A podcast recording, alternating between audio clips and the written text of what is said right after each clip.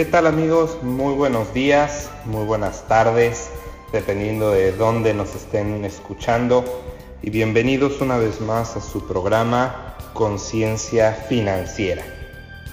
Un espacio en el cual podemos platicar, en el cual podemos reflexionar y generar conciencia sobre todos estos temas que consideramos parte de nuestra rutina y que son parte tan inherente de nuestro día a día, de ahí la palabra rutina, que muchas veces lo damos por hecho en su importancia y en su definición.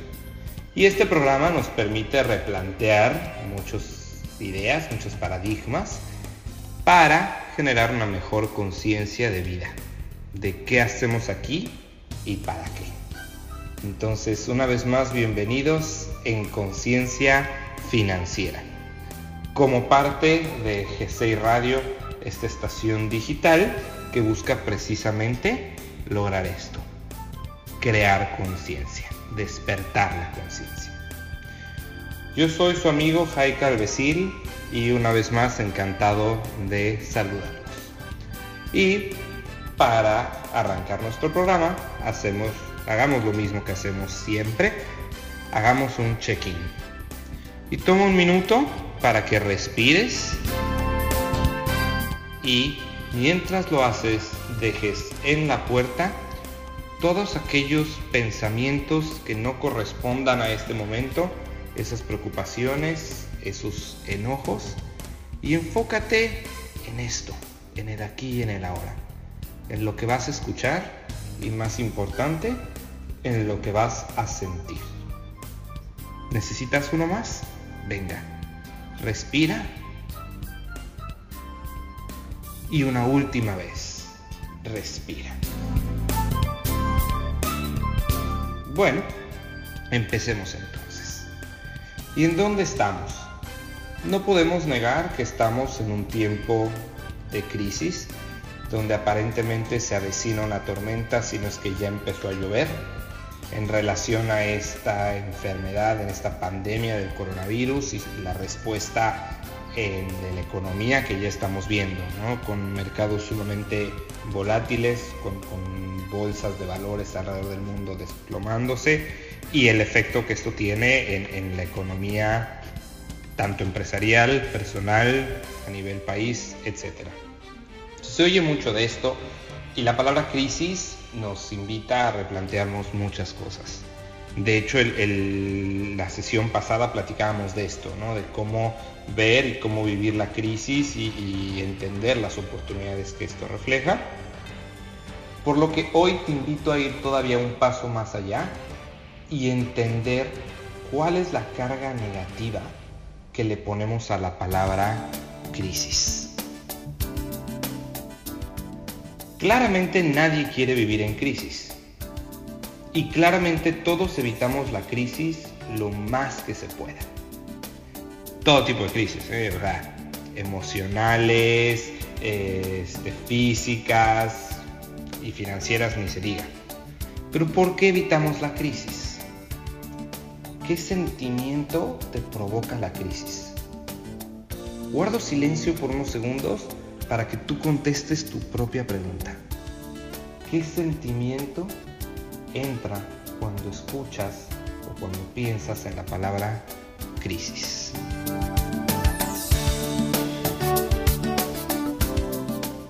Bien, no puedo hablar por todos, pero puedo hablar por mí.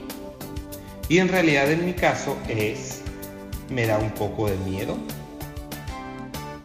Y este miedo lo genera la incertidumbre.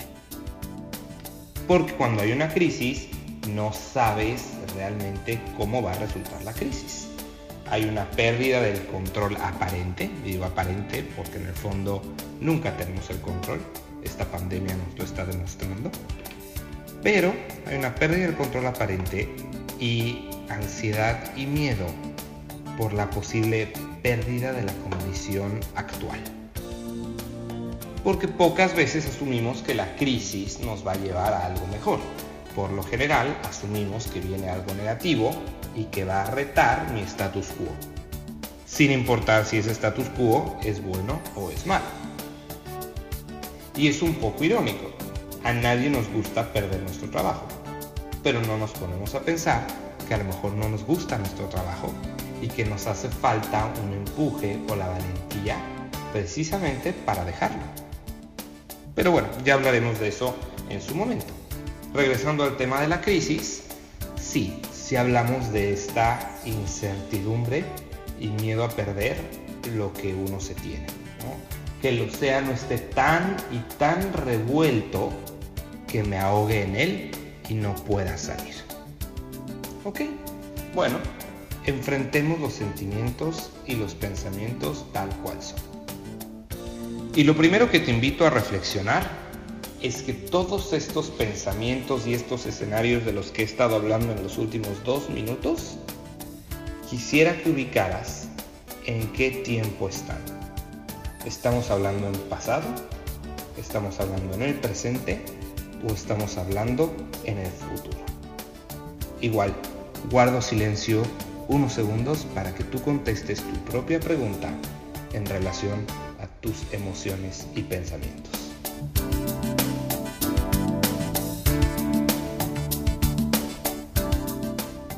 ¿Ya lo tienes?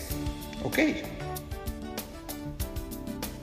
Muy probablemente estés en el pasado o en el futuro. ¿Por qué? Porque el presente es ahora. Y si en este paradigma del cual estamos hablando, ahora estamos en una crisis, la verdad es que la crisis no te da mucho tiempo para pensar o para reaccionar. Es simplemente vivir el momento y entender lo que estás viviendo. Y toda la incertidumbre puede venir de miedos o de experiencias anteriores que necesitamos soltar para crecer. O de incertidumbre futura que en el fondo no controlamos.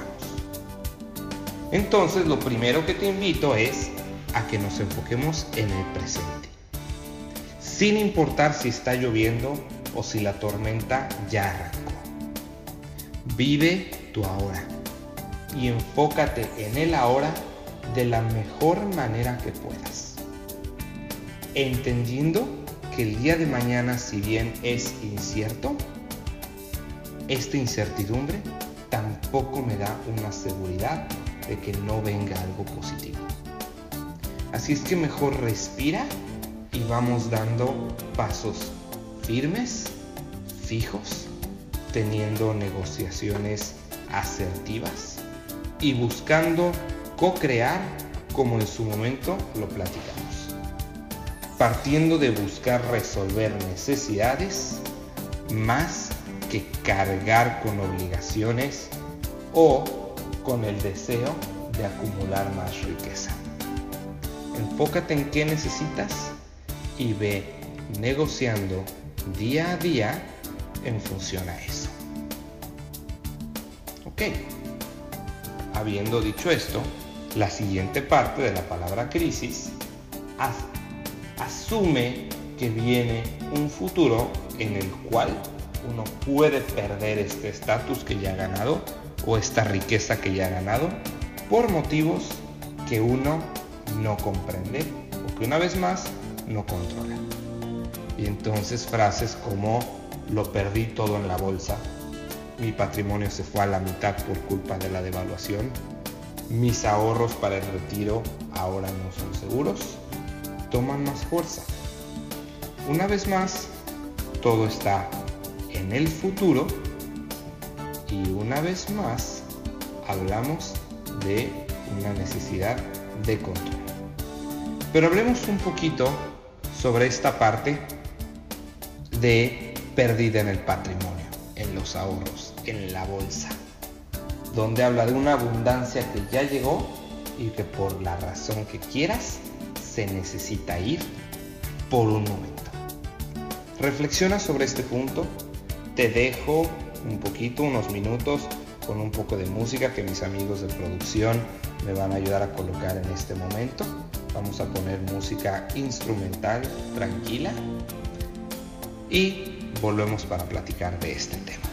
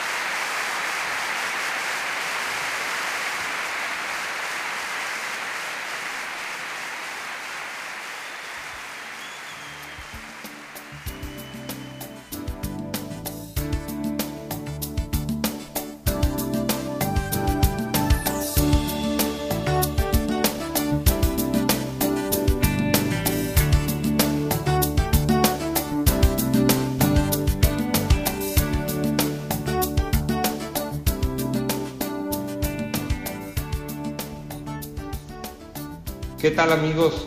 Ya estamos aquí de vuelta y estamos platicando sobre la crisis y la conciencia que podemos tomar a partir de la crisis. En particular, eh, les pedí que mientras escuchamos este corte musical, nos pusiéramos a pensar en qué sucede cuando la crisis trae como consecuencia una aparente pérdida de un patrimonio, de una abundancia ya adquirida para un futuro. Cuando uno pierde los ahorros en la bolsa o cuando por culpa del tipo de cambio el patrimonio trae una disminución importante, etc. ¿Qué sucede en este momento? Bueno, aquí creo que es clave regresar a la parte de atender las necesidades y de entender la propiedad de la abundancia. Y esto es algo muy, pero muy profundo. A lo que te hago la pregunta. ¿A quién le pertenece la abundancia? El hecho que tú digas que tienes un patrimonio o que has logrado ahorrar ciertas cosas, no te habla que tienes abundancia. Abundancia para mí representa el que tiene suficientes recursos para solventar sus necesidades y un poco más para contribuir a su comodidad, contribuir a sus lujos y contribuir a su comunidad. Si todo esto lo metemos como parte de una gran necesidad, y es aquí donde regreso a, lo que establecía el psicólogo Maslow dentro de su pirámide, si uno logra solventar todas estas necesidades, incluyendo las de autorrealización y las de contribución a la comunidad, ahí es donde podemos hablar de abundancia. Entonces, ¿a quién le pertenece esta abundancia?